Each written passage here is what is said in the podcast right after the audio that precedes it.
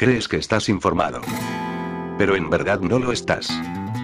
Porque dejas que subnormales cuya credencial periodística es solo un papel que pone que son periodistas te digan lo que no está pasando en el mundo. Porque no dejas que un desempleado sin nada mejor que hacer con su vida, robe artículos y de manera asquerosa los pase a formato audio escondiéndose detrás del Creative Commons. Esto es el Mercadeo de Noticias, el peor programa de noticias de todo Internet, y estás a punto de ser desinformado.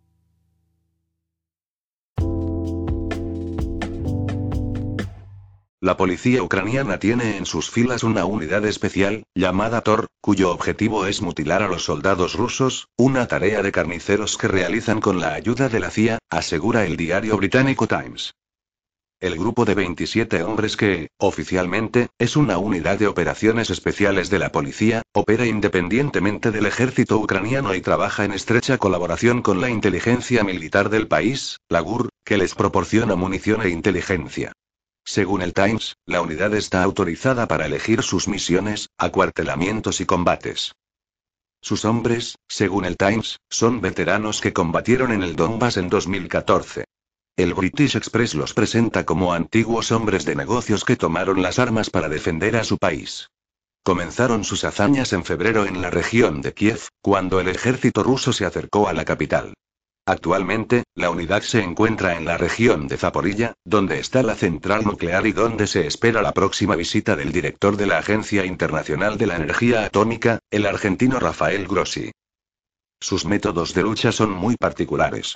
A medida que la munición se agota y los combates se recrudecen en el este de Ucrania, las tropas de operaciones especiales de Thor creen que mutilar, en lugar de matar, a sus homólogos rusos es más eficaz. Refiriéndose a las botellas de plástico que contienen explosivos, el soldado ucraniano Alexander dijo. Están pensadas para herir a los rusos. Si les arrancan un brazo o una pierna, serán para siempre una carga para el Estado. Es mejor que matarlos. Recordará al pueblo ruso el coste de la guerra de Putin. Y que ellos podrían ser los siguientes. Los miembros de esta unidad desprecian el ejército ucraniano. Nuestro grupo no actúa como el ejército. Porque si actuamos como un ejército, nos quedaremos rápidamente sin suerte. Para mutilar a los militares rusos, utilizan la información que les proporciona la CIA. Seleccionamos objetivos en el programa, y los objetivos pueden ser colocados allí tanto por el satélite de la CIA como por nuestro propio satélite, que pagan nuestros voluntarios. Allí se recoge información de todo tipo de fuentes. Los ministros de Economía y los bancos centrales de la ASEAN estudian abandonar el dólar, el euro y el yen. Además, Indonesia aboga por la eliminación progresiva de las tarjetas Visa y Mastercard. La ASEAN es la Asociación de Países del Sudeste Asiático. Está formada por 10 Estados miembros. Brunei Darussalam, Camboya, Indonesia, Laos, Malasia, Myanmar, Filipinas, Singapur, Tailandia y Vietnam.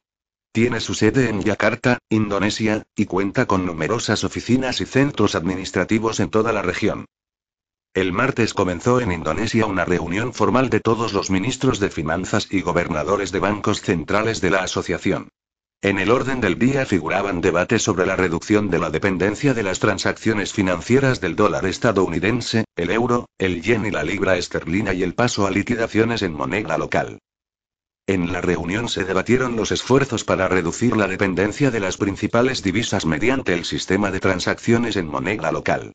Se trata de una ampliación del sistema de liquidación en moneda local que ya ha empezado a implantarse entre los miembros de la ASEAN. Esto significa que se ampliaría el sistema de pagos digitales transfronterizos de la ASEAN y permitiría a los estados de la ASEAN utilizar monedas locales para el comercio. Indonesia, Malasia, Singapur, Filipinas y Tailandia alcanzaron un acuerdo sobre esta cooperación en noviembre de 2022. El Banco de Indonesia ha anunciado que está preparando la introducción de su propio sistema de pagos. El presidente indonesio, Joko Widodo, ha instado a los gobiernos regionales a empezar a utilizar tarjetas de crédito emitidas por bancos locales y a abandonar progresivamente el uso de sistemas de pago extranjeros. Dijo que Indonesia necesitaba protegerse de las perturbaciones políticas, citando las sanciones contra el sector financiero ruso por parte de Estados Unidos, la Unión Europea y sus aliados debido a la guerra de Ucrania. Alejarse de los sistemas de pago occidentales es necesario para proteger las transacciones de posibles repercusiones geopolíticas, dijo Widodo. Entre los países de la ASEAN, solo Singapur ha aplicado sanciones contra Rusia, mientras que todos los demás siguen comerciando con Rusia. Ha surgido la preocupación de verse atrapados en sanciones secundarias impuestas por Estados Unidos, que podrían afectar a los países de Asia Central y Meridional implicados en la fabricación de algodón, una industria importante en la región, que da empleo a millones de personas. Es posible que los inversores extranjeros en Asia deseen revisar la cantidad de dólares estadounidenses, euros y yenes que mantienen en sus cuentas, a la luz de una inminente decisión de la ASEAN sobre el comercio de divisas. China ya ha empezado a pagar los hidrocarburos al margen del dólar. China está decidida a desafiar la hegemonía del dólar en el comercio internacional e imponer el uso de su propia moneda, al menos en sus propias operaciones de importación y exportación. Para reducir su dependencia del billete verde, China ha cerrado acuerdos con países como Rusia y Argentina. El miércoles hizo lo propio con Brasil. Firmaron un acuerdo para comerciar entre ambos países exclusivamente en yuanes y reales, sin dólares. China es el mayor socio económico de Brasil. El martes la petrolera Total Energies completó su primera transacción de gas licuado en yuanes con el gigante chino de los hidrocarburos NOC. La multinacional exportará 65.000 toneladas de gas licuado de Emiratos Árabes Unidos a China. La operación en yuanes se cerró a través del Shanghai Petroleum and Natural Gas Exchange, SHPGX, una plataforma especialmente creada por China para la importación y exportación de hidrocarburos pagados en yuanes, con una rama especialmente dedicada al gas licuado desde 2020. Durante una visita en diciembre a Riyadh, en Arabia Saudí, Xi Jinping pidió a los países del Golfo que utilizaran esa plataforma para vender sus hidrocarburos en yuanes a China. Además, Arabia Saudí ha firmado el memorando de asociación con los miembros de la Organización de Cooperación de Shanghái, que encabezan China y Rusia. La firma se produce pocas semanas después de que China facilitara la reanudación de las relaciones diplomáticas entre Arabia Saudí e Irán. Recientemente han salido a la luz dos casos de corrupción, ambos relacionados con países extranjeros. Significativamente para los ciudadanos estadounidenses, ambos arrojan luz sobre actividades cuestionables de Hunter Biden en relación con intereses exteriores vitales de Estados Unidos. Si también permiten inferir algo sobre la conservación de documentos por parte del presidente Biden se convierte entonces en una cuestión para el jurado de la opinión pública. Uno de estos casos es la reciente redada del presidente ucraniano, Volodymyr Zelensky, en el domicilio del oligarca más corrupto de Ucrania, Igor Kolomoisky, por el presunto desfalco de mil millones de dólares de las dos mayores compañías petroleras ucranianas. Esto se produce tras las sanciones impuestas a Kolomoisky por Estados Unidos en 2021, con la prohibición de viajar a Estados Unidos para él y su familia.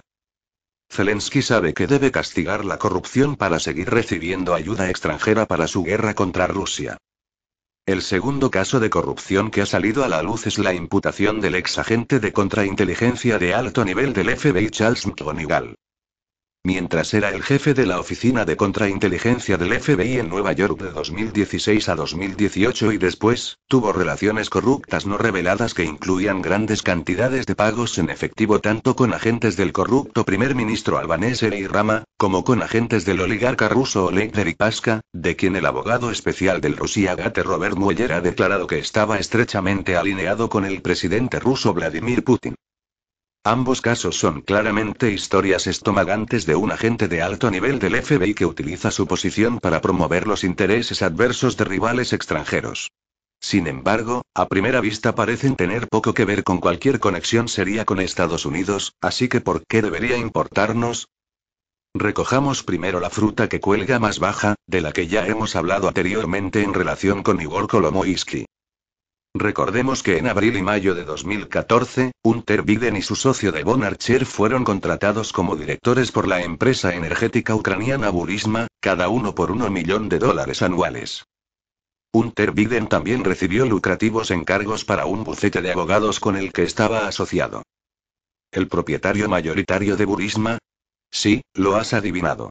Igor Kolomoisky, el socio mayoritario silencioso detrás del aparente funcionario número uno, pero en realidad número dos, el presidente de Burisma Mykola Zlochevsky. El funcionario número 3 era Vadim Pozarsky. Tras la contratación de Unter, empezaron a suceder cosas buenas para Igor Kolomoisky. Por ejemplo, consiguió por fin un visado para viajar a Estados Unidos con su familia, lo que requería influencias del Departamento de Estado. Después de que nuestro hombre clave ucraniano, el entonces vicepresidente Joe Biden, impulsara la concesión de 3.000 millones de dólares en ayuda exterior a Ucrania, gran parte se destinó a la mayor institución financiera de Ucrania, Privatbank, 1.700 millones de los cuales se destinaron a préstamos de Privatbank desde su sucursal en Chipre. Los préstamos se concedieron a seis empresas garantizados por contratos de entrega de mercancías de empresas extranjeras. El dinero fluyó hacia los vendedores, pero los bienes nunca entraron, y los propietarios de Privatbank ganaron 1.700 millones de dólares, todo a través de estas empresas fantasma en el extranjero. El principal propietario de Privatbank, Igor Kolomoisky, un cliente de Unter Biden. Al final, Privatbank se hundió por valor de 5.600 millones de dólares, que fueron a parar a los bolsillos de Kolomoisky y sus socios. Kolomoisky no fue detenido ni encarcelado y vivió con impunidad en Ucrania hasta 2016. Sin embargo, cuando el vicepresidente Joe Biden abandonaba su cargo, Kolomoisky huyó de Ucrania. Nos preguntamos si anteriormente había estado protegido. Cuando el fiscal ucraniano Viktor Shokin investigó a Burisma por corrupción y allanó la casa de Mykola Zlochevsky, Hunter Biden se volvió extremadamente activo. El resultado fue que el padre de Unter consiguió el famoso despido de Shokin amenazándole con retener mil millones de dólares en ayuda financiera a menos que fuera despedido.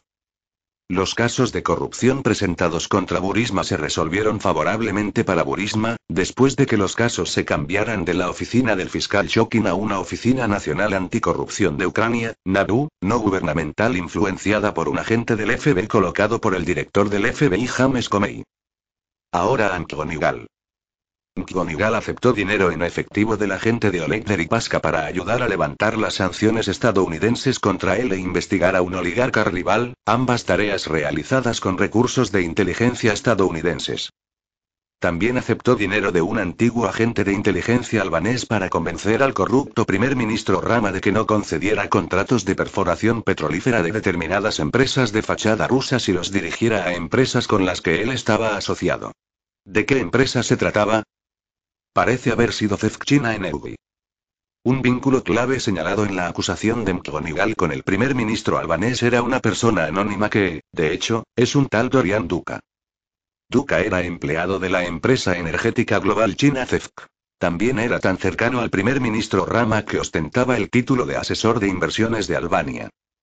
Al parecer, CEFC influía de forma corrupta en Rama para conseguir contratos de perforación. Hunter Biden también fue contratado por CEFC, un funcionario de la cual le regaló un diamante de 3, 16 quilates y una juerga de compras de 100 mil dólares. Hunter y sus socios ganaron fácilmente 5 millones de dólares organizando la compra por parte de CEFC de activos energéticos estadounidenses y canadienses que debían ser aprobados por las agencias gubernamentales estadounidenses. Recordemos que Tony Bobulinski afirmó, en referencia a sus negocios con la y los de Unter, que el 10% de la propiedad de la empresa era para el gran tipo, que según él, bastante razonablemente, era Joe Biden. En 2017, Estados Unidos acusó a Patrick funcionario de CEFC, de intentar sobornar a funcionarios en Chad y Uganda para obtener contratos de perforación petrolera para CEFC.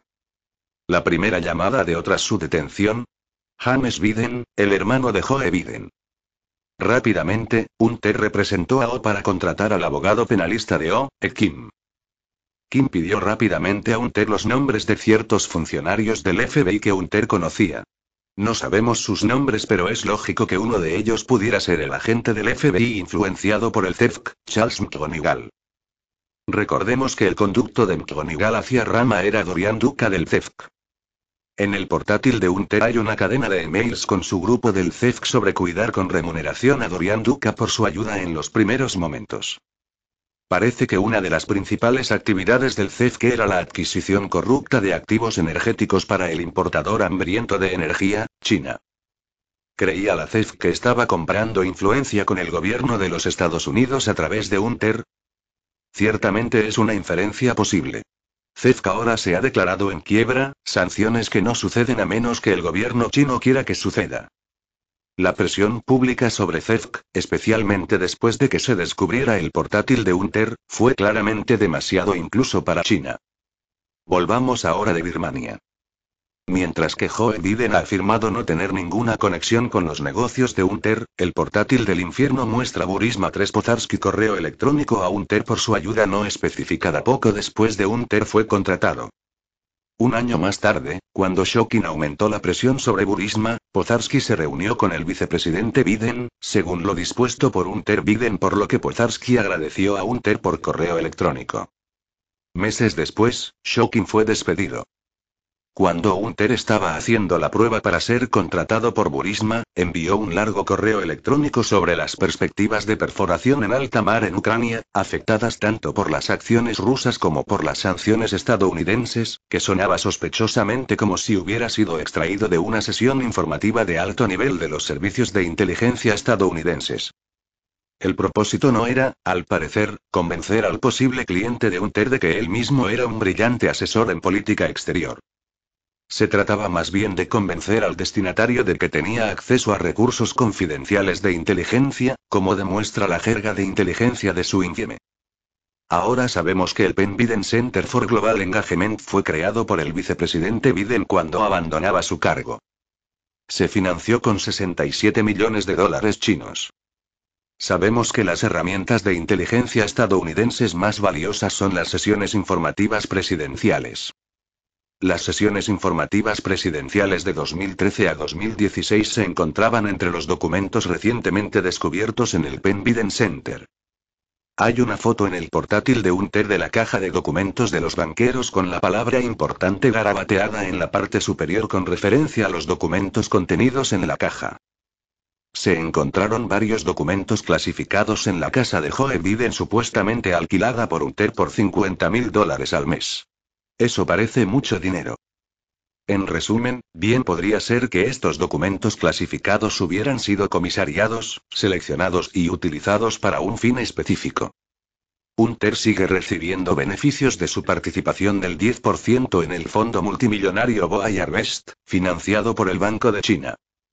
Existe aquí una conexión con el suave reinicio de nuestra política hacia China por parte de la administración Biden, esa misma administración también está siendo blanda con el corrupto régimen albanés, fuertemente conectado con el principal cártel de la droga mexicano, Sinaloa, junto con Albania blanqueando dinero del cártel y sirviendo como principal punto de entrada europeo para la cocaína.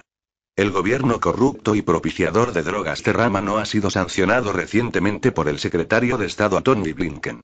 Sin embargo, el rival conservador de Rama y ex primer ministro Salih Berisa, fuera del cargo durante ocho años y no el problema aparentemente inminente que es el actual primer ministro, sí fue sancionado por corrupción. Pero el hombre más cercano a Rama también lo es aún Terviden, es decir, Dorian Duca.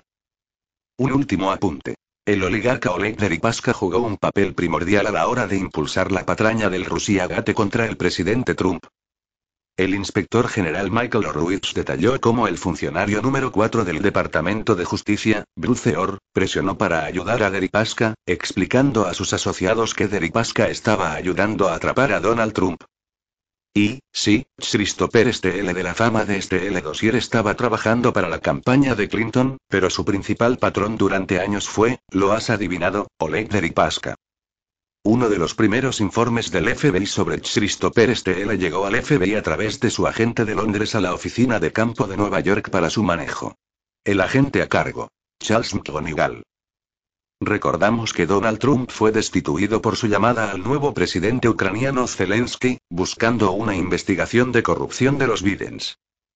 ¿Quién era el principal partidario de Zelensky recién llegado al país desde su exilio en 2016?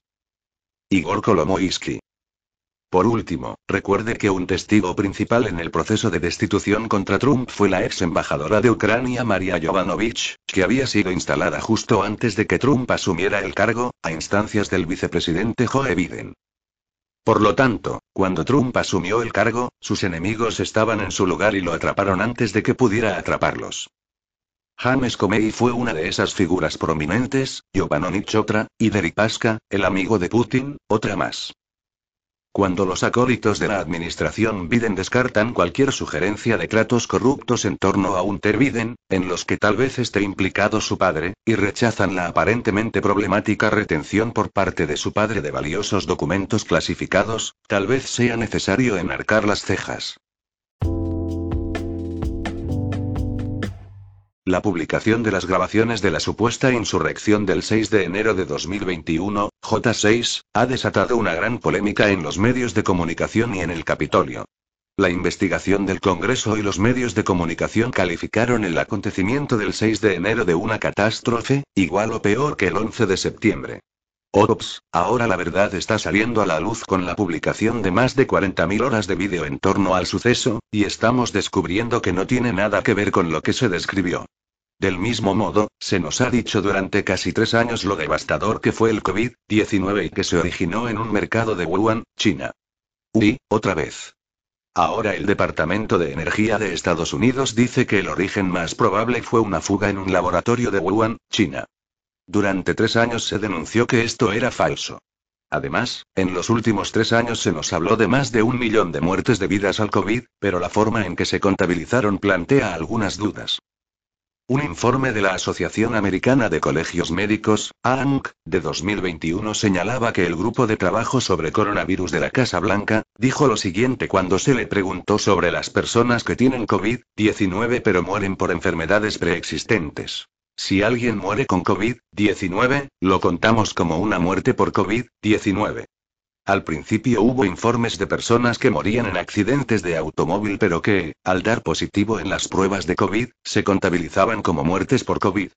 Además, los CDC han señalado desde entonces que tal vez el 75% de los que murieron durante la pandemia murieron con COVID en lugar de a causa de COVID. Los CDC informaron. En enero de 2022, la proporción de muertes con COVID-19 como causa subyacente de la muerte fue de 85%. En abril de 2022, había disminuido al 60.170% y se mantuvo en ese nivel hasta septiembre de 2022. Sin embargo, esto no se mencionó ampliamente en los medios de comunicación. También informaron de que el 75% de las personas vacunadas y fallecidas por COVID tenían cuatro o más comorbilidades, siendo la más grave la obesidad. La edad también fue un factor significativo a la hora de contabilizar las muertes por COVID, el 95% de los fallecidos por COVID eran personas mayores de 50 años, el 80% mayores de 65. La ciencia también falló a los poderes fácticos durante la reciente crisis de COVID. ¿Cuántas veces se nos dijo la ciencia dice esto o la ciencia nos dice que hagamos aquello, cada vez que se nos ordenaba llevar máscaras, no llevar máscaras, llevar dos máscaras, cerrar, abrir clínicas abortistas, bares y clubs de striptease mientras las iglesias permanecían cerradas, etc.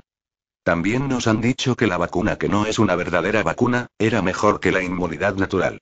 Desde entonces hemos aprendido que, como uno con un mínimo de formación científica esperaría, la inmunidad natural resultante de sobrevivir a un ataque del virus no solo es más eficaz sino también mucho más duradera que las vacunas.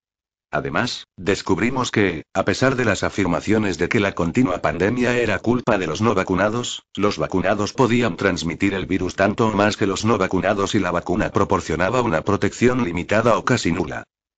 Estos son algunos de los otros artículos recientes en los que los medios de comunicación fueron cómplices en la difusión de falsedades. La vacuna COVID evitará que contraigas la enfermedad. Estamos en una pandemia de los no vacunados. La vacuna es tan buena o mejor que la inmunidad natural. La inflación es temporal. El portátil de Unter Biden era desinformación rusa. Las máscaras, primero una, luego dos, luego una o más, son necesarias para protegerte. La vacuna es segura y eficaz. John Fetterman es perfectamente capaz de servir en el Senado. Y así sucesivamente. Aprendí a no aceptar ciegamente los medios de comunicación en el instituto gracias a un profesor de historia que quería hacer una observación sobre los medios de comunicación, entonces solo teníamos periódicos, radio y televisión por cable. Un lunes por la mañana trajo dos artículos del New Times, All the News That's Fit to Print era su lema. El primero informaba del aterrizaje con éxito del avión de Daga Marskholm, secretario general de la ONU, en un pequeño aeropuerto de África. El siguiente artículo, un día después, informaba de que el avión de Amarsk Holt se había estrellado y no había sobrevivido. A partir de entonces aprendí a tomarme todo lo que publican los medios de comunicación con mucho cuidado. Y ahora tenemos otro tiroteo de adultos y niños. Los medios de comunicación y la administración se suben inmediatamente al carro del control de armas. La mayoría de los propietarios legales de armas son ciudadanos responsables. La NRA nos dice que ningún miembro de la NRA ha estado involucrado en ninguno de estos asesinatos, aunque los miembros de la NRA han evitado repetidamente que algunos ocurrieran. Pero espera, ¿fue un extremista maga el que disparó? No, fue una mujer transgénero que dice ser un hombre, tal vez tratando de demostrar su hombría matando a niños inocentes. Como en la mayoría de estos incidentes, el autor era de izquierdas. Pregúntenle al representante Steve Scalise sobre el chiflado de Bernie Sanders, es decir, izquierdista, que disparó a cuatro republicanos. Tal vez deberíamos prohibir que los progresistas tengan armas. A pesar de que Biden se queja continuamente de los republicanos MAGA, es la izquierda la que está causando y sancionando la violencia en nuestro país hoy en día. Han permitido e incluso alentado a Black Lives Matter y Antifa en sus destructivos disturbios en su mayoría pacíficos. Casi 300 iglesias católicas han sido atacadas desde 2020 sin apenas respuesta por parte de la administración. Aún así, hay gente que cree ciegamente a los medios. Mi hermano mayor me llamó esta semana y, en nuestra conversación, hablamos de cómo la gente, cuando se le cuestionaba sobre esto, respondía. No pueden ponerlo en los periódicos si no es verdad. A menudo, cuando señalas el error de tal afirmación con hechos, te ponen esa mirada de ciervo en los faros. Esperemos que algunos acontecimientos de los últimos tiempos abran los ojos a algunas personas.